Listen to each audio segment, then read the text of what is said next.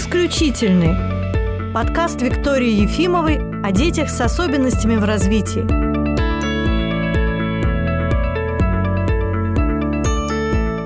Здравствуйте, друзья! Мы записываем сегодня для вас очередной выпуск подкаста «Исключительные». Меня зовут Виктория Ефимова. Со мной Светлана Легонькова, кандидат медицинских наук, врач-невролог, специалист по микрополяризации по диагностике, еще и эпилептолог. Здравствуйте. И сегодня мы собрались, чтобы поговорить о микрополяризации. Да, микрополяризация на самом деле очень э, хорошая методика, потому что она проста в использовании, сразу надо сказать. Она э, очень, скажем так, ну, портативна. Ее можно переносить, делать в разных местах. И самое важное, что она довольно-таки доказательная уже на современном этапе. Около 50 лет активно изучают эту методику, и очень много международных уже публикаций. Так, например, больше 10 тысяч да, вот, в международных источниках в интернете. Поэтому методику мы в центре используем активно, и, соответственно, нам очень нравится ее эффективность. Можно, наверное, немножко рассказать, что там происходит, за счет чего эта методика становится эффективной. Да. Значит, сама по себе микрополяризация – это воздействие на ткани, ткани э, мозга, спинного мозга, головного мозга постоянным током. Но важное условие – это постоянный ток малой силы. И, соответственно, воздействие происходит, как уже доказано, как уже много статей и работ, что это происходит на разных уровнях. То есть, начиная от клеточного уровня происходит перестройка, поляризация мембран, то есть активация нервных клеток. А второй уровень – это уже тканный, то есть формируются новые связи, формируются, скажем так, за счет пластичности мозга, да, новые резервы открываются. Ну и в целом на систему, да, то есть на нервную систему в целом действует, потому что, как известно, известно, нервная система это много такая э, уровневая, и, соответственно, если все это работает в разнобой, то, соответственно, есть много проблем. Но и вот микрополяризация может работать как такой модулятор, да, то есть она еще называется как нейромодуляция. Угу. Да. Угу. Ну, нужно добавить, что это такое достаточно общее воздействие на мозг, поэтому, вероятно, трудно сказать, что есть какие-то прям специальные протоколы отдельно для детей с аутизмом, для детей с алалией, для детей с СДВГ, или все-таки такое есть? Конечно, есть определенные, как мы знаем, центры в головном мозге, в частности, корковые центры, которые раньше представляли только, скажем, локально за каждый отвечает за свою функцию, то сейчас, когда появилась э, функциональная МРТ, то, соответственно, понятно, что даже если человек говорит, то не только центр брака и верника в этом процессе участвует. Очень много активных зон, и поэтому, конечно, когда подбирается схема, есть стандарты, протоколы, но иногда мы можем как раз менять, изменять что-то в процессе, если что-то не работает, и, соответственно, другой центр может запустить ту или иную функцию, на которой мы работаем. То есть сейчас немножко мы понимаем, что есть стандартные протоколы, но и поменять и изменить протокол иногда бывает полезно. То есть все-таки квалификация врача, который назначает конкретный курс микрополяризации для конкретного ребенка на основе диагностики, осмотра, она тоже важна. Да, потому что можно, конечно, существует сейчас домашняя микрополяризация, да, но здесь все равно это будут какие-то стандартные схемы, и, соответственно, человек не профессионал, ну, немного может не немного, а даже, скажем так, многое не сможет учитывать. Угу. Ну и теперь такой важный вопрос о страхах, которые, безусловно, присутствуют у родителей, потому что для многих звучит страшно, что к голове ребенка подключили какие-то провода, подают какой-то ток, и то, что это микроток mm-hmm. не успокаивает, и оправданы ли такие страхи? А, нет, так как ток у нас используется малой силой, то, соответственно, их сравнивают с функциональными процессами, которые происходят в мозге. И поэтому это не тайная нейростимуляция, когда возникает потенциал действия, и человек, э, ну, мы можем стимулировать ту или иную функцию, а именно происходит функциональное воздействие на нервную систему и происходит перестройка. Поэтому это абсолютно не опасно. И, соответственно, ну, нужно рассчитать просто адекватную силу воздействия, площадь воздействия. То есть вот эти моменты, конечно. Чтобы не бояться, нужно понимать, что все, что происходит в мозге, имеет тоже электрическую природу то есть эти процессы там так или иначе да, да. есть, и микрополяризация просто позволяет их модулировать, направить в более нужном в данный момент направлении, потому что не все развивается одномоментно, есть определенные периоды в развитии ребенка, когда те или иные связи должны формироваться более активно. И как мы уже знаем, Чаще всего какие-то нарушения в развитии именно детей, в отличие от взрослых, связаны именно с незрелостью определенных внутренних связей в мозге, поэтому микрополяризация может несколько этот процесс нормализовать. Ну, ускорить угу. даже, да. Вот. И, соответственно, даже если рассматривать, например, российские представления о микрополяризации, то это термин именно российская микрополяризация термин, потому что используется до 1 миллиампера, то есть совсем малый угу. ток малой силы, то э, в Европе, в Америке э, в основном используют чуть побольше, да, более одного, но все равно даже те исследования, те воздействия там до 5 бывает миллиампер, то есть в принципе никаких побочных эффектов угу. не отмечают.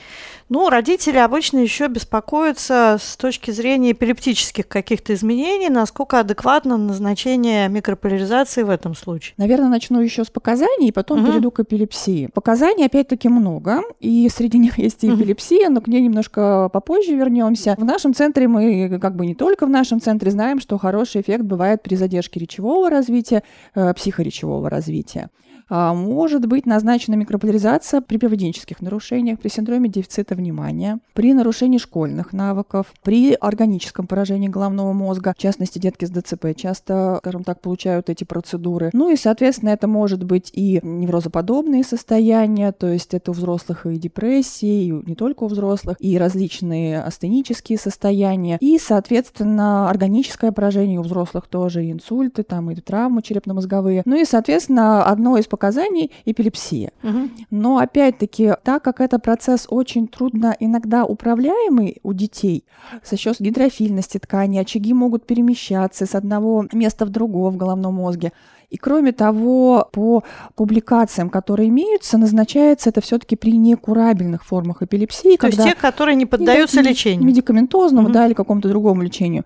Тогда, наверное, можно рисковать. Мы все-таки в нашем центре выбрали тактику при эпилептических изменениях на энцефалограмме, при эпилепсии микрополяризацию не назначать, потому что невозможно предугадать дальнейший ход. И даже если вы попали в какой-то центр, где назначается в этом случае, обязательно ребенок должен быть хорошо обследован, сделан, как минимум это должен быть качественный ночной видео-ЭЭГ-мониторинг, правильно? Да, да, да. Ну и свежий, mm. потому что, повторюсь, картина и бывает... до, и после, потому что картина может меняться. меняться. Угу. Вот тут тоже из того, что вы, Светлана, сказали, важно понимать, потому что иногда родители как рассуждают, мой ребенок и так там гиперактивный, тревожный, а ему еще будут стимулировать mm мозг. Вот просто многие и специалисты, и родители застряли на этом слове стимуляция.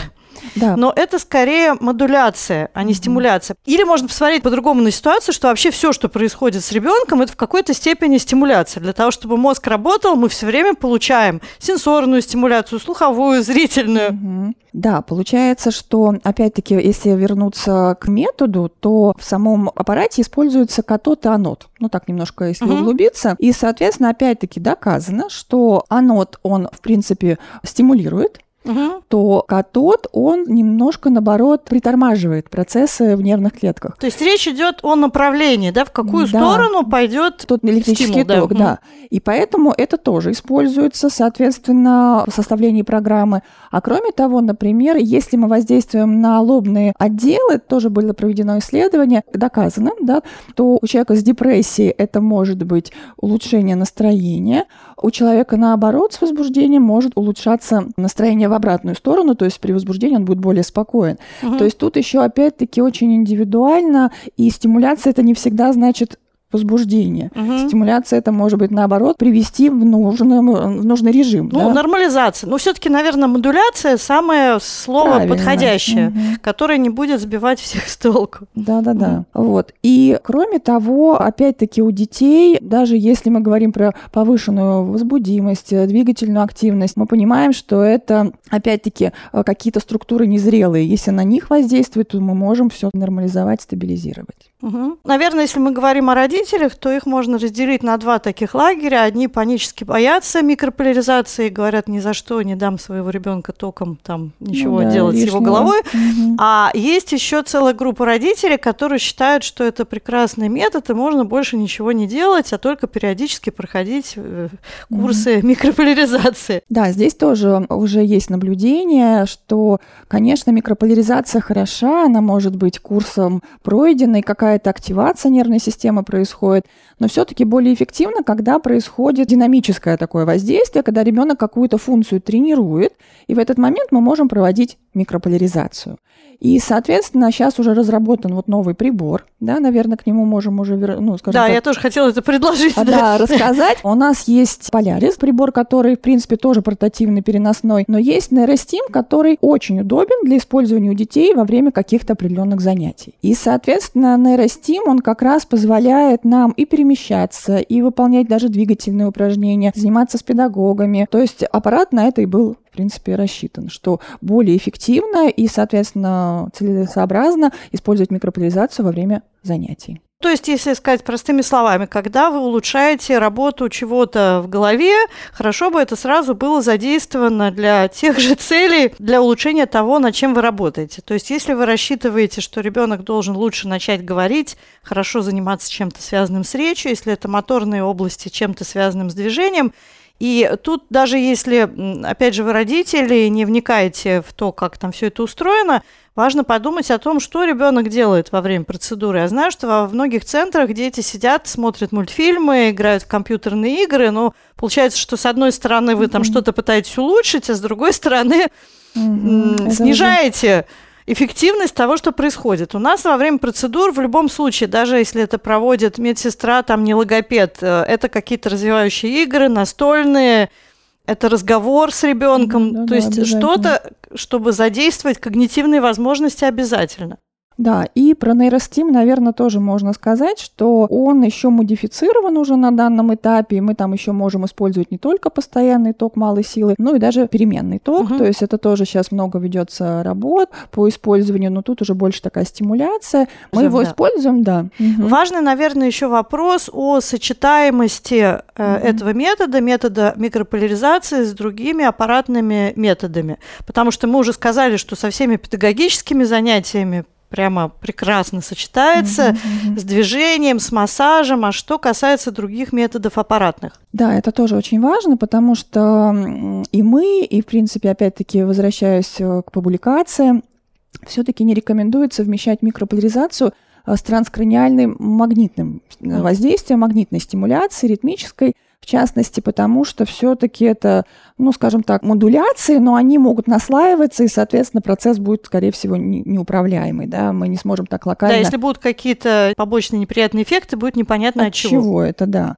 Кроме того, ну, опять-таки, есть, например, информация, что микрополяризация сочетается с БАК. Ну, наверное, может быть, но, например, что точно можно сказать, эта процедура сочетается с томатисом, например. Потому что это тоже аудиотренировка, как мы mm-hmm. говорили, там тренировка, здесь тренировка, и поэтому никаких, скажем так, противоречий речи нет. Ну и учитывая возможности микрополяризации, если ребенок, допустим, перевозбуждается на томатисе, такое бывает, угу. можно учесть это, если это один и тот же врач курирует ребенка и по поводу одной, и по поводу другой процедуры, да, можно, в принципе, компенсировать какие-то uh варианты уже, например, микрополяризации. uh Это тоже такое есть. Еще такой часто бывает вопрос, чем отличается да, микрополяризация от микротоковой рефлексотерапии, тоже uh сейчас очень популярная методика. Но опять-таки здесь мы воздействуем на непосредственно корковые представительства, да, то есть понятно, что это не воздействие на корковые центры, это все равно корково-подкорковое взаимодействие, но это область головы, да, и, соответственно, все равно локально мы используем центры корковые, то микротоковая рефлексотерапия это все-таки рефлектогенные зоны, и, соответственно, абсолютно другое воздействие, да, уже по типу игл рефлексотерапии, поэтому сочетать их тоже не стоит, мы все-таки не рекомендуем. Угу. Не надо стремиться в один присест Момент, сделать, да. захватить все возможные способы воздействия на мозг ребенка. Потому что дело в том, что мозг, что взрослого, что ребенка, ну, не бесконечно может принимать какие-то изменения. Обязательно нужно время для того, чтобы все это интегрировалось, чтобы человек стал использовать, понял, как меняется его состояние, ощутил, скажем так. Да-да-да. И, наверное, еще важно сказать, если даже вот сейчас уже появилась домашняя микрополяризация, mm-hmm. что есть, конечно, и противопоказания, но они, как у всех физиопроцедур, это острые инфекционные заболевания. Понятно, деток мы на реабилитацию не приглашаем в таком состоянии. Это обострение хронических или декомпенсация хронических заболеваний, как у взрослых, так и у детей. Это лихорадка, поэтому при температуре мы тоже стараемся родителей прям убедить, что ни в коем случае не снижаем температуру, не приходим на процедуру. Температура может подниматься просто в угу. любой момент. И, наверное, в принципе, есть такое противопоказание непереносимости индивидуального электрического тока, какое-то инородное тело металлическое, да, может быть, это, наверное, основное, да, вот поэтому в целом не так уж их и много, мы ее используем очень широко. Я хотела бы упомянуть в связи с микрополяризацией еще все осложнения, связанные с ковидом, которые бывают и у детей, и у взрослых, и тоже сейчас много публикаций о том, что эта методика показана и в этих случаях. Да, как астения, да, угу. то есть после инфекционное какое-то состояние, соответственно, астения, она вот после ковида очень характерна и очень бывает эффективно воздействовать на разных уровнях, скажем так, взаимодействие всей системы нервной в целом, мы можем таким образом тоже поддержать, потому что после ковида, конечно, осложнений неврологических очень много. Мы уже достаточно много лет используем микрополяризацию в прогнозе. Сколько лет, интересно? Даже мне не вспомнить. Ну, ну да, наверное. Больше десяти. Ну, наверное, Около 10 Около точно. 10 лет, да. И э, уже убедились в том, что это полезная, безопасная методика, когда она, конечно, в руках знающих врачей, потому что, ну, все-таки это не такое совершенно безразличное для организма воздействие, врач должен быть квалифицированным, а ребенок должен быть обследован. Да, и даже если проходили метод этот, например, там год назад, да, то, соответственно, обязательно проводить, ну, динамическое наблюдение, да, энцефалограммы, и состояние ребенка, то есть не просто ходим как на массажик там раз в полгода, нет, нет, это вот все должно быть именно оцениваться до процедуры, и каждый раз мы понимаем, что это будут разные точки приложения, да, несмотря на то, что задержка, например, будет речи, но, опять-таки, если у ребенка эмоциональная дисфункция на сегодня выступает на первый план, конечно, будем работать с ней, потому что речь речь будет формироваться лучше, когда он будет более спокоен и поведенческий. Ну, это тоже, на самом деле, очень важная тема, потому что, как правило, родители приходят за чем-то конкретным в центр. И чаще всего, если ребенок не говорит, за речью. И очень удивляются, что начать следует с чего-то другого. Да, поэтому каждый раз обсуждается, и понятно становится уже в беседе, да, во время беседы, что именно сейчас актуально сделать это. Но, опять-таки, микрополяризация хороша тем, что у нее есть возможности воздействовать сразу на несколько зон. Угу. Это тоже большой плюс, и поэтому иногда родители тоже очень радуются, что мы можем воздействовать и на речь по их запросу, и что-то подкорректировать еще.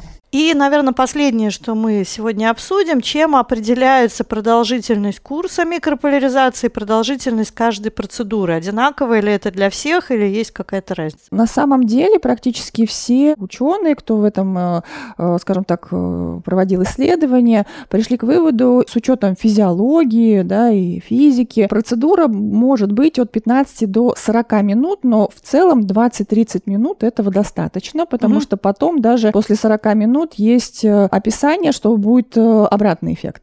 А количество процедур тоже это около 10 плюс-минус, но больше тоже нет смысла, потому что уже нет эффективности, которую мы ожидаем. То есть, опять-таки, за счет вот новых возможностей функционального МРТ, вот эти исследования доказывают, что длительный курс не должен быть больше там 15 точно, ну в целом около 10 назначается.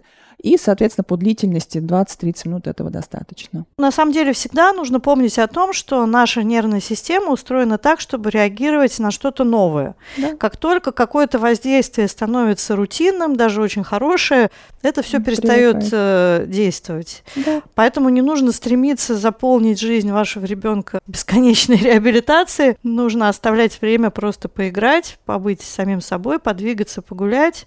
И тогда все, что вы делаете, будет действовать еще лучше. Да, на самом деле это так, и mm. отдых тоже это очень ну, положительно всегда влияет на развитие ребенка. А, ну что ж, на этом мы закончим. Давайте мне бумажку, я скажу, где можно увидеть и услышать так, у меня есть шпаргалка, в которой написано, где вы можете увидеть и услышать эти подкасты. Аудиоверсию на Яндекс Музыке, Apple, Google подкастах, ВКонтакте, а также на всех других доступных площадках. Если вы сейчас смотрите видеоверсию подкаста, вы, скорее всего, на YouTube, поэтому, пожалуйста, не забывайте ставить лайк и подписывайтесь на наш канал, чтобы узнать о новых выпусках. А мы с вами прощаемся. Спасибо. Спасибо, Светлана Викторовна. Спасибо вам. До новых встреч. До свидания.